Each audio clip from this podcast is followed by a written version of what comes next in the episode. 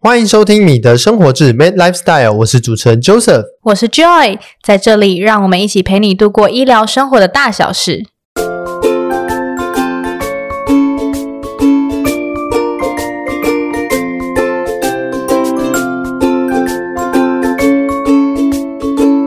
Hello，大家好，我是我 Joy。是 Joseph，诶，那我们就是二零二零年是一个非常动荡的一年啊，对很多延伸的东西，可能像 COVID 后面一些延伸的议题都跟法律啊或者政策都蛮有关联性的。嗯那之前很多人物志访谈到的老师，他们多多少少都有提到这些议题。那我们其实一直都有点雾雾的，不知道到底在讲些什么。对比方说，像今年呃，在 COVID-19 爆发没几个月之后，那个时候呃，政府就突然宣布了说， 哎，开始限制呃医师人员出国这件事情。对那个时候我记得我好像还在急诊嘛，刚好在急诊第一线的时候，然后突然哈什么，突然上班上到一半说啊，你明天不能出国了这样子，对，所以就觉得非常的错愕那时候我觉得是很庆幸，是你那时候特休没有排在这段啊！时间，对对对对，刚好已经休完特休 了。对对对，所以呃，结果接下来几个月过了、呃疫情稍微减缓之后呢，突然又出现了一个这个一财上线的这个争议。对，那暂缓实施之后，哎，这几个月好像又有哎又默一些默的出现了对，。又有一些新的进度出来了。所以其实今年除了大环境在这个很动荡之外，其实在医界本身也有很多的这个跟政策法律相关的议题。对，所以说我们今天邀请到了法律白话文的大黑老师来跟我们分享一下有关于这些议题的一些见解。那就是想请老师稍微自我介绍一下。 Hello，大家好，我是法律白话文的王鼎玉，但是大家可以叫我大黑。Hello，Hello，老师你好，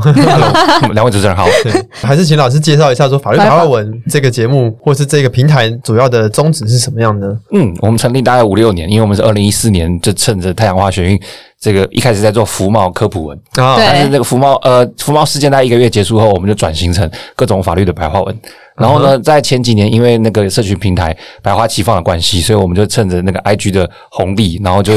大家一起很努力经营，尤其是社群部的同仁。所以我们现在就是就是能够收到一些年轻朋友的欢迎，我们很感谢这样子。嗯是，对，所以我们就会在 IG 等各社群平台做一些法普的推广，然后也有办实体讲座，欢迎大家有空来这样子。嗯，我记得之前坐在地上的时候，好像有收到相关的文宣，嗯，地上什么 意思？就是那个在太阳花地上，哦，真的吗？诶，还是没有，还是我记错太了阳花那时候我在医疗站，然后哦，哎我没有坐，我走来走去的。我在医疗站呢， 对地对线呢，好猛对对，那个时候好像诶诶济济南诶，忘记是哪一条路上的啊，对，我对，知道反正。某个地某个医疗站就对了。然那时候后还要去拿牌子在那对边叫走大来家喝走去水啊，记得喝水，补充水分这样。超热血。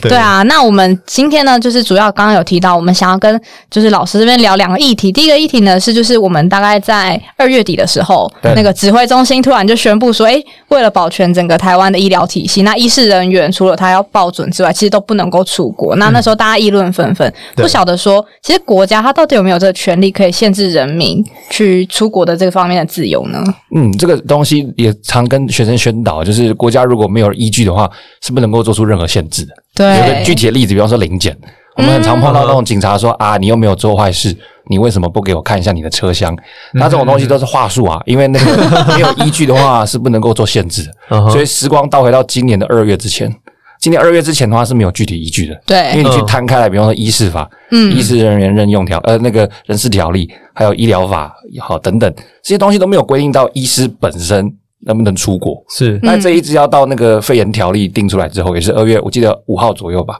哦，哦，之后才有依据，那就是传说的第七条，嗯就哼是好、用第七条得为必要之处置，嗯，嗯所以这个又被法界称之为百宝袋，因为从必要之处置里面就可以捞出很多限制的措施， 包含出国这样子。嗯哼所以总结来讲的话，就是有依据。好，才能够做限制出国。那在对二月多之前，这个飞人条例出来之前呢、是没有依据的。哦哦，那所谓必要之处置，它的定义听起来也蛮模糊的，实质上有哪一些东西可以被涵盖在里面呢？这个东西其实《传染病防治法》本身有规定，哦，当时就是拿去做那个 SARS 封院。如果大家还有点印象的话，和平医院封院的时候，对，当时那个和平医院不是封院嘛，大概在零三零四，然后那时候封院就是用这条，是哦，对，所以必要之处置它就是百宝袋，它可以他可以嗯怎么样都可以说的是必要的是处置，是这个意思吗？对这个东西有一刀两面，我们从外观看起来好像很可怕啊、好像可以塞很多东西，嗯对，对，但实际上这个必要之处置是有一些必要之恶的。为什么？因为它是拿去防治我们未知的疾病。那在这个疾病未知的前提下，我们很多措施很难由立法者事先在这个立法院哦事先三读知通道过。嗯哼对，所以嗯只好放一个概括的条款，是然后让这个第一线的行政机关是能够做一些临危的应变，这样子。对，哦，那实际上就是，如果到最后有争议的话，是由谁来做这个条文的解读呢？嗯，在台湾的体制运作之下，当然是立法院立法，然后行政机关去执行。那如果出事情的话，就给这个法院来，就法院见嘛。对，嗯哼，封院这件事情的确也引发这两位主持人的质疑啊，就是如同你们的质疑，就是必要之处置就封院这个规定会不会太不明确？对所以后来这个东西甚至实现了，就是传说中哦的大法官。对嗯对，哼大法官就在释字六九零里面，针对这个必要之处置是否模糊，嗯做出了判断。嗯哼但他判断就是我刚才转述的，这个看起来虽然很模糊，但是是一种必要之恶，因为我们要哦 OK 因应未知的疾病，所以留下一些空间，嗯让哼，行政机关有一点应变的一个余地。哦，所以这件事情在 SARS 那个期间就已经有先例，嗯，就是用释字六九零这一号嗯哼先例，然后对所以如果之后还有一些人想要针对这个肺炎条例一样的文字、类似的文字去做实现，那我觉得这先例档案那边要推翻，哦恐怕是要花点功夫。嗯 OK，所以应该会是照之前的模式下去做解释为主。可能，除非大法官换了一批，对，这个换了一批是有先例的啊、比方说之前四至七十八对，同婚案，哎嗯对啊，在以前其实那个戚家威就已经申请过了，嗯，嗯对，哼，但殊不知这个虽然申请不过，但是十大约十年之后换了一批，这个大法官就过了不同的想法就过了，所以这个除非大法官换了一批，然后想法彻底的改变，对不，然有先例在前面，好、嗯哦改变的几率比较低一点。是哦，所以未来假设，嗯，虽然说这样好像有点在唱衰，不 过疫疫情这种事情总是三不五时会 会回来一次嘛，就是就人类历史上面看起来是这样，所以未来如果还有这种大型流行疾病啊，或是就像你说的，呃，我们没有办法事先预知预知怎么防范、怎么处置的疾病在发生的时候，如果有更多限制、更多自由的的法条或者是举动出来的话，也我们也不会太意外。就是还是可以这样做的。就是说这个条文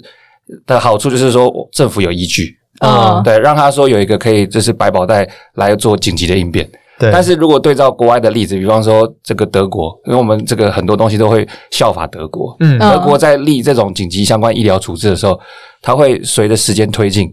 做一个滚动式的修正。比哦如说它，比方说它可能一开始只有一个条文，嗯但后面它就会把这个累积的经验再变成十个条文，嗯，就之类写的推比较具体一点，这就越样。来越具体，哦与时俱进这样子。哦那 OK 台湾立法者这边可能要再多加点油，因为我们在废人条例还是那一条，哦，可能很久没有动。嗯哼哼哼对啊，从二月到现在录音的现在已经八个月了。可是那对刚那刚好都是肺炎啊，SARS 跟新冠都是肺炎嘛。对那如果今天出现了一个不是肺炎的疾病，还可以适用肺炎条例吗？嗯，非炎条例就不行了，因为那个东西它有锁死在特定的情况疾上病面。对，哦对所以如果今天是比假设说呃伊波拉出血热这种东西流行到台湾来了，那或许就不能使用肺炎条例里面的的。就会回到比较概括的传染病防治法， OK，哦因为传染病的这三个字帽子比较大嘛，对对，放更多东西。嗯，哦哦，原来是这样子。那其实就我们也蛮好奇说，因为之前他们都会强调说，可能防疫就像作战，那可能就是一般。呃，其实我们主要是限制医师人员，那一般人员比较没有做这个限制，不晓得说在权利义务方面，一一般的人民跟医师人员有什么差异吗？一般人是指什么人？就是比一如般民众，一般民众，哦，一般民众的话，当然也会回到传染病防治法下面，比方说那个我们最近最常听到十四天，嗯，对，这些东西都有写在那个传染病防治法里面，我对们要配合检疫。对那如果不配合检疫的话，传染病防治法在后端通常都会有一个章节叫罚则，呃对，嗯哼吃罚单的意思。是哦嗯，但是我呃，政府可以限制他不能出国吗？可以像限制就是医疗人员一样这么明确吗？嗯，现在是没有这样的依据，没有这个哦依据。没有没有禁止出国的依据。但现在我觉得难题不是在于中华民国的法律不让人民出国，是你要去的目的地不让你入境。 嗯哼对对对，嗯实物上是没有办法的。对啊对，嗯哼对，那个时候是有听到一些说法，是不同的阶段，他好像一开始释出的讯息是好像呃全部的医师人员，但是后来就是因为一些呃舆论啊，或者是这些批评谩骂，后来就改改成一另外一种风向，是好像说必须是医呃医院里面的诊所端的，或者是比如说牙医师、护理人员，那这些职治师、职职能治疗师、物理治疗师，他们到底算不算所谓的这个医师人员里面？那这个限制出国这件事情，到底要包含到哪里？比如说，如果我今天只是一个呃在诊所上班的营养师，那或许我我对这个传染病及这个预防，比如说呃，假设说防疫这种作战好了，我们医师护理师第一线人员可能是视同像呃第一线的士兵好了，那去去限制第一线的士兵，或许还大家还觉得直观上可以想象，直观上可以想象。但是如果是把连把后勤部队都都限制起来的话，这那个时候是怎么去定义这个 range 到哪里？嗯，这个是一个很好的问题，因为当时第一波就是在一二月的时候，今年做这样的处置的时候，的确是蛮泛泛的，就是好像任何跟医院扯得上关系的人嗯都被被限卷制嗯进了去。对所以这边可以帮听众朋友带来另外一个观念，就是呃，限制除了要有依据之外，它的内容也要有所节制。那是大家常听到的那个比例原则四个字，嗯对，所以比例原则很强调是你的那个你做的东西要有尺度，你不能太超过。所以当时在吵说，像刚才 Jo Joseph 讲的，就是医师是第一线，我们说是外勤人员好了，那对内勤的营养师又没有碰到病人，那为什么对不能够出国？对啊，对，所以这个地方就会有人员管太多的疑虑。哦哼，对，所以的确是可以从比例原则这个角度去检查相关这个禁令，它会不会太超过？哦，对，有依据是一回事，但是做是出来的内容会不会太太泛滥，那是可以检验。哦，是所以其实都是后端才去检视，但是一开始的可能政策的制定者，他们也是一样要依照着比较空泛的条文去自己做诠释嘛。就是的确就好像电脑一样，它接收到这个指令，就是它想要针对做必要之处置。对可，它同时间，它除了有必要之处置这个指令之外，它其实也要内建比例原则的指令，它两个都要遵守。哦嗯然后这两个东西，如果它少一边，比方说少了比例原则，对那这时候人民就可以去法院去纠正这个漏掉的东西。对嗯哦，所以诶，所以后来的，因为我我那时候当当我知道我不能出国 之后，我就没有再我就没有再发表这件事情了，因为就呃认命了吗？好对啊，因为我们就是第一线啊，我们那个时候就是你刚刚好好是在急急诊，诊，每天就是戴着 N 九五，然后穿着防护衣，然后辛苦了进来的病人只要发烧就是。 就是先丢进隔离区什么什么的，所以我们那时候根本就已经就是自顾不暇了，还还还根本不会想到说什么呃出国法不令出国啊，比例原则、啊，对，不管他的。可是嗯嗯那到后面我也不知道说后来真的，比如说到现在好了，我们应该也是被限制的的状态。那是现在到底还到什么程度？其实我已经有点模糊我了。对我已经模糊。比如说，嗯，那我在牙医诊所上班的牙助，这样算吗？这个之类的，对，嗯 这个真的要详细去看那个卫福部的新闻稿了。是哦，他们都会有明确定义，说什么之类的。与时俱进的一直调整这样。对，他们会做调整，哦但是要去看他官方公布的新闻稿。嗯哦对，原来如此。那如果就是现在被限制的那些医师人员，他们没有遵守这个规范的话，他们会受到什么样的一些裁罚、啊、或者是一些惩罚之类的吗？嗯哼，因为这个要看他的依据。嗯那禁止禁止出国这件事情，如果是针对医生，它是由肺炎条例去用。哎对刚刚讲的肺炎条例的必要之处置，所以肺炎条例有针对违反第七条的地方哦，给予相对规应的罚规款定的。法哦，对 OK 嗯哦，哼，就是都是用行政法的罚款去做处置。对，因为这个东西要抓去枪毙也太严 重了，对，这是行政法，对罚单。 OK 嗯哼，那如果是有遵守，假如说过了这个疫情过去了之后，好，觉得台湾的这个医疗人员都好棒棒，大家 都对都留在这个岗位上面嗯啊，嗯坚守守护坚守。嗯那政府会不会有什么样的奖励措施或者补助措施？应该是要同比例的去，比如说你当时弥补对你当时因为呃某些原因去限制了这些人的自由，那当这个原因消失之后，难道这件事情就就这样船过水无痕吗？还是应该要有一些同样比例的那个？第呃问得好，这像很多听众也很关心，就是 那个肺炎条例，其实它全名我我现在忘记了，但是它全名里面有包含针对就是医师人员等有付出辛劳的人有给予补偿，嗯，对，所以这个补偿的范围除了就是第一线的医护人员，对，也要包也包含蹲在那边十四天的人，嗯，哦你因为这次的疫情，然后牺牲了些什么东西，嗯所以国家就会来补偿你的那些牺牲。哦，然后这个牺牲呢是有写在肺炎条例，那具体的那些数额哦，比方说你你是什么人，然后你要领什么补偿，嗯卫福部就乘着这个法的授权，有制定一些公告，那那个细节就要去看公告。哦 OK，哦原来我有学长因为去机场筛检是有领到勋章之类的东西哦，，勋就勋是章吗？就领实到体的勋章吗？ 就是有一个奖牌还是奖杯，忘记，天哪反正总之有一个实体的东西，嘿就感谢你的那个付出哦，然后还有一些奖金这样子。哦，我刚才想说，对对对，我想说，就前面那个好像还好， 拿了一个不知道放哪里的，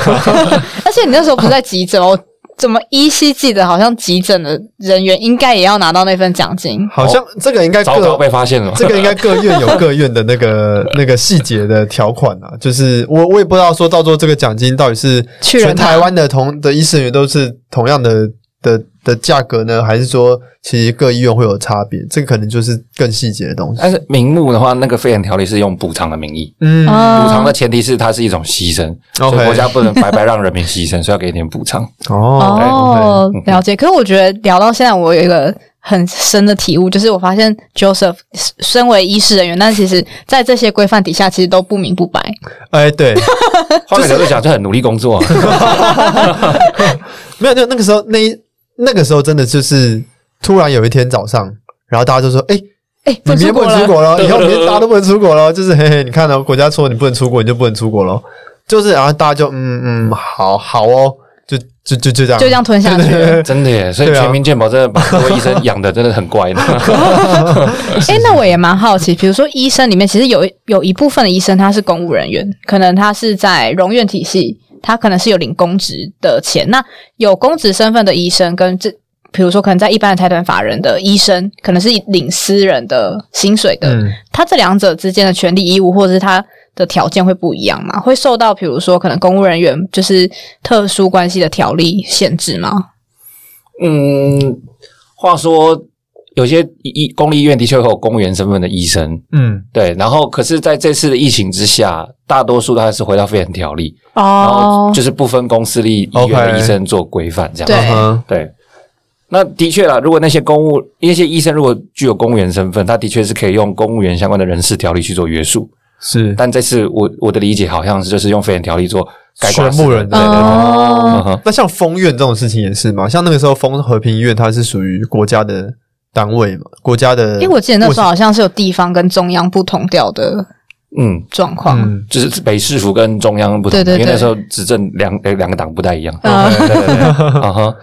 那时候也是用，那时候是用《传染病防治法》，这边要讲细一点，就是《传染病防治法》虽然也是有必要之处置，对但是它是扣紧在一些具体的情况，比方说它要防止疫情扩散，嗯对，然后再做必要之处置，对所以它只能扣紧在防止疫情扩散这种这前件提事下，情上，嗯哼，对，所以就跟禁止出国没有关系，因为嗯，因为一没有得病跟扩散没有关系啊，对对对，所以拉回来，所以当时封院是因为要防止疫情扩散，嗯，所以做了必要之处置，嗯，对，所以包含封院这这样子。只不过说当时在吵的就是传染病防治法，它有分主管机关。嗯，那台湾在法律的设计上，常常就是中央就是比方说卫福部，地方就是地方直辖市政府，对，哦所以它会有一个灰色地带，所以它两边都规定了，对，但是嗯实际操作的时候它会有灰色地带，所以那时候就在吵谁要帮这件事负责。哦，对，所以说，当时的不是说没有这个没有这个法源去做限制，而是当时的规则单位不晓得是中央还是地方这样。嗯，因为那个在分权上面，它有一个灰色地带存在，所以当时嗯在吵。哦，了解。那如果像是在现行的法律规范底下，你有没有比较建议的？可能之后如果要有效去呃掌控医师人员流动的这个防疫缺口，就所以这一块不知道有没有什么想法？医师人员流动缺口，可不可以举个例子？那个时候我记得，呃，说会限制出国有几个原因嘛。第一个是，呃，医师嗯哦医医师人员是防疫重要的的物资，对还是对哦，我不知道他用什么资源 term 啊还只是对对，只是什因么为因为有这个你有这样子的 knowledge 跟 technique，不是随便一个人都可以取代，对对对所以国家必须为了呃保存这样子的战力，所以去限制医师人员到国外的流动啊。嗯哼那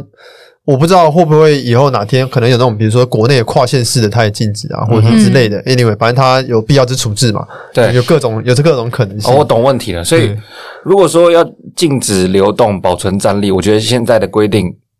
呃，就禁止这一块是够的。但是，我觉得对于被限制的人是不太公平的，对，因为嗯卫福部这个单位，它并没有针对现在的人力状况嗯做滚动式的公布啊。他没哦有，他没有，就是具体公布说全台湾有多少缺口，嗯那现在对有多少的人力，他对并没有去公布这样的相对的数据。是，所以就一直盖瓜的限制全国的医师人员，所以这是我觉得不公平的地方。嗯，哎，我刚刚想到一个，我有点好奇，如果我今天有医师执照，嗯但是我没有在任何地方职业登记，还会被限制这吗？样我还是会被限制吗？这真的要去看那个公告的细节了。哦对，因为，OK，一般典型的就是那种在第一线已经开始职业了，对。对啊。对啊，因为这样好像说，我拿这个执照反而有身上有个枷锁，就是我想应该不至于去针对没有那种登记的，因为 OK，好像律师一样，你没有嗯，你没有去登挂在工会下，你就不能执业。你对，不能执业的话，有些规定就不会约束到你了。对哦，啊就是有权利跟义务的关系这样子。大概是嗯这个要看细节。 OK OK，、嗯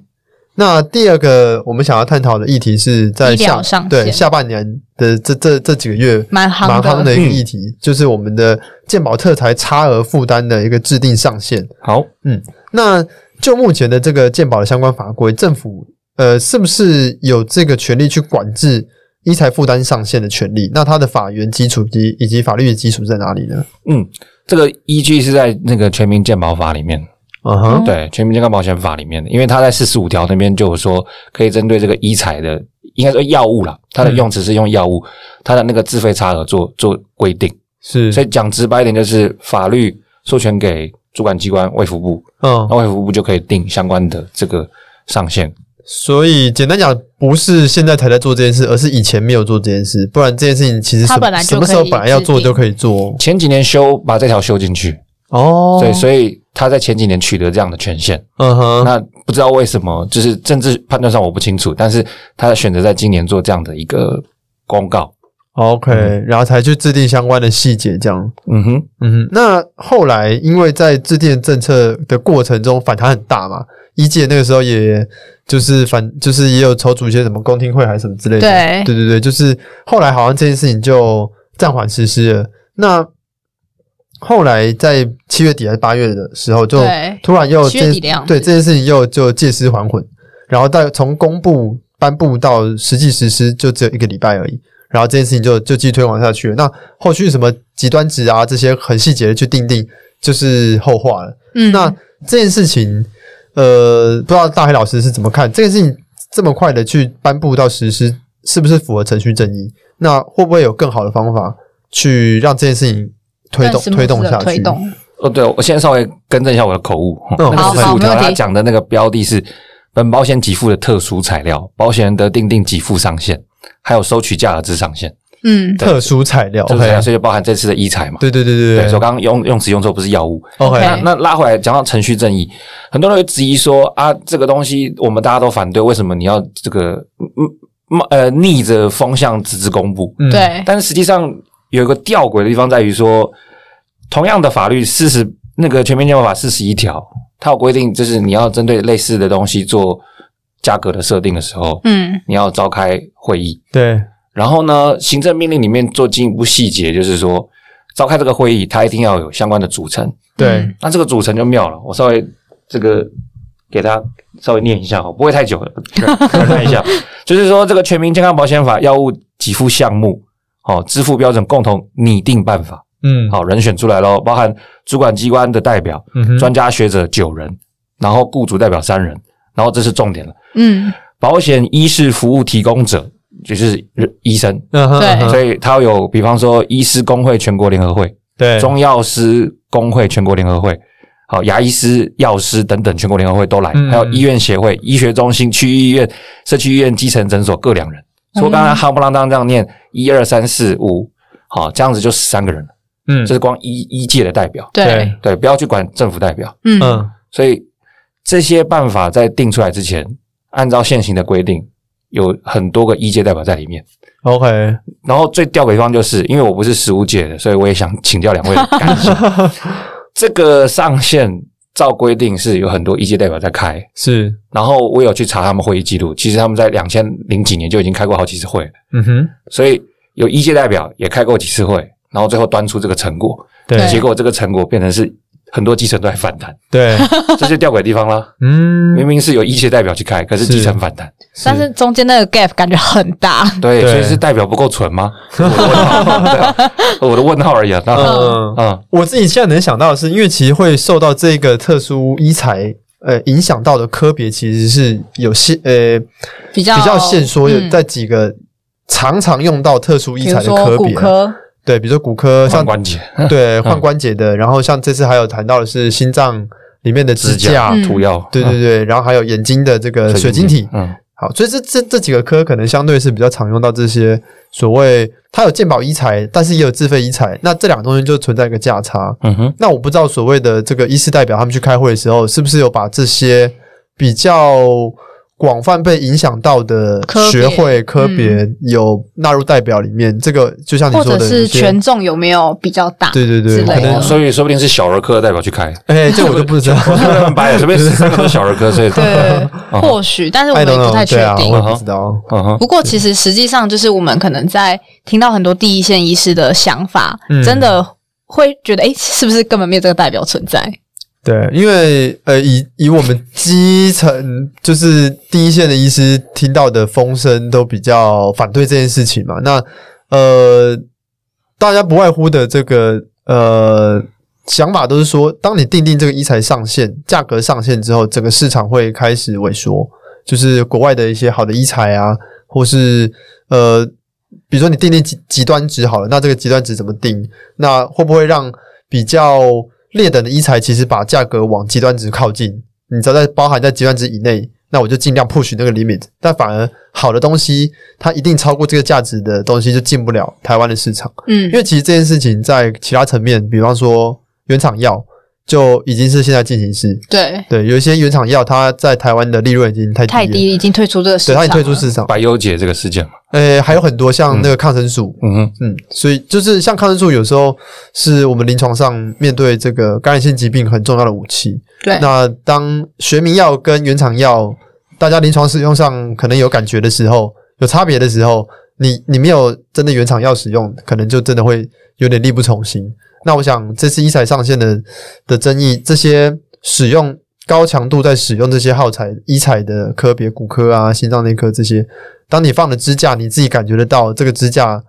它的价值在哪里，但是你却不能用，因为台湾已经没有没进有了这个东西这。个价格已经超过原厂可以忍受的最低价格了。嗯哼。对啊，这对边这边提供两个观点给听众朋友参考。一个观点就是鉴宝署，因为这是鉴宝署这个主主动弄的嘛，嗯，鉴宝署的权限有办法给予就是自费差额嘛。因为大家知道嗯鉴宝署的权限是集中在鉴宝给付，嗯哼，那什么叫自费差额？就是给付之外，你自愿掏钱掏出来钱。出来买对的，对，所以鉴宝署如果在权限上只能管到鉴宝给付，嗯那为什么人民要掏掏多少钱出来，你也要管呢。也要管到这一块？这个就是权限的范围。是，对，这是一个扎扎实实的法律问题。那退一步讲好了，就算它可以管到那个差额，嗯那问题就来了。一开始的版本是要就是弄一个水平的上限，对天花板对直接给它盖下去。对，所以这个东西就像刚刚 Joseph 讲的，它会可能疑似这要去做调查，因为贵的东西不见得是好嘛。嗯那我对先稍微假设一下，假设对贵的东西大多数是好的，假设，那它这样天花板盖下去，很多好的东西可能就因为那个价格上限就不愿意进来了。嗯这是当时六月多在炒的时候，大家最 care，的所以后来才法夹弯变成极端值。对对，那极端值的话，它的正当性就会稍微提高一点点，嗯因哼，为当时做这个天花板的目的是希望让消费者，就是就医民众，对，能够不要被各医院的这个不透明的价格所欺蒙，嗯，所以才会设这个的这个天花板。嗯那虽然现在用。呃，那为什么说极端值就会稍微有一点正当性呢？因为它是掐头去尾，把超便宜的跟超贵的把它弄掉。对，所以问题就在于说，对消费者是好的，但是它的资讯来源是不是正确的？因为你不知道成本的情况底下，你要怎么知道它是极端值？嗯对啊，嗯对啊，所以这个东西就是退一步之后继续被追着打的一个点。嗯你不哼，知道极端值是怎么出现。对，然后极端值的那个 cut point 到底是切在切在哪里 PR 多少叫极端值？嗯哼，这个那好那时候好像说要由各学会自己去讨论吧，嗯我哼我有点忘记了。哦，我我对啊看我我稍微有做一点功课，因为因为上 节目， 然后就是呃，好像就是请学会做调查，然后它有一个百分比，然后他嗯们对好像抓百分之八十左右，嗯，就是他就抓那个百分之八十的价格，就是做作为上限，是对，作作为极端值是，超过的话就当做对，对，就是说全班就是靠价格前二十名的前百分之二十的，我们就把它当做是没有差别。 outlier 这样，。最简略的说法是这样是。嗯哼，嗯，所以你觉得有没有在推行这样？假设政府的利益是希望说民众在呃自自费使用这些医材的时候，可以有更透明的价格去供选择的这个前提之下，有没有更好的做法，或是更公开透明的方法，可以让这件事情达成呢？这个东西就回到刚刚讲的比例原则，就是你在选择一个好的目的的时，为了达成一个好的目的，你的手段不要太超过。所以一开始是用不分青红皂白的天花板，对，这个手段就真的太超过，你会把很多东西都有极大的疑虑会推掉，嗯好的东西极大的推掉。那现在退而求其次变成是极端值，那它看起来稍微侵害小一点，对没有泛滥这么大。可是这边会还有一个问题是，还有没有侵害更小的手段可以选？嗯哼对比方说那个价格资讯网，之因类为的，因为它从嗯二零一四年左右就开始弄这个价格比价网嘛，好，名称叫比价网。嗯哼，那这个比价网弄出来之后，如果大家可以自己比，那它算不算是一个更小的手段？嗯，那可是实物上就会有人关心民众就医的现况。对，有一种现况就是，当然我我我我我讲错，请纠正我，就是说，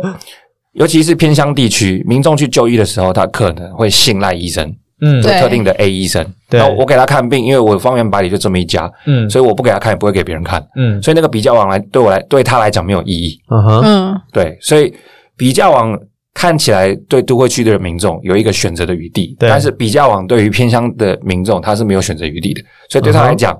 有有给他选的也没选一样，所以 OK 对有一个极端值的去除，反而对他可能是好的。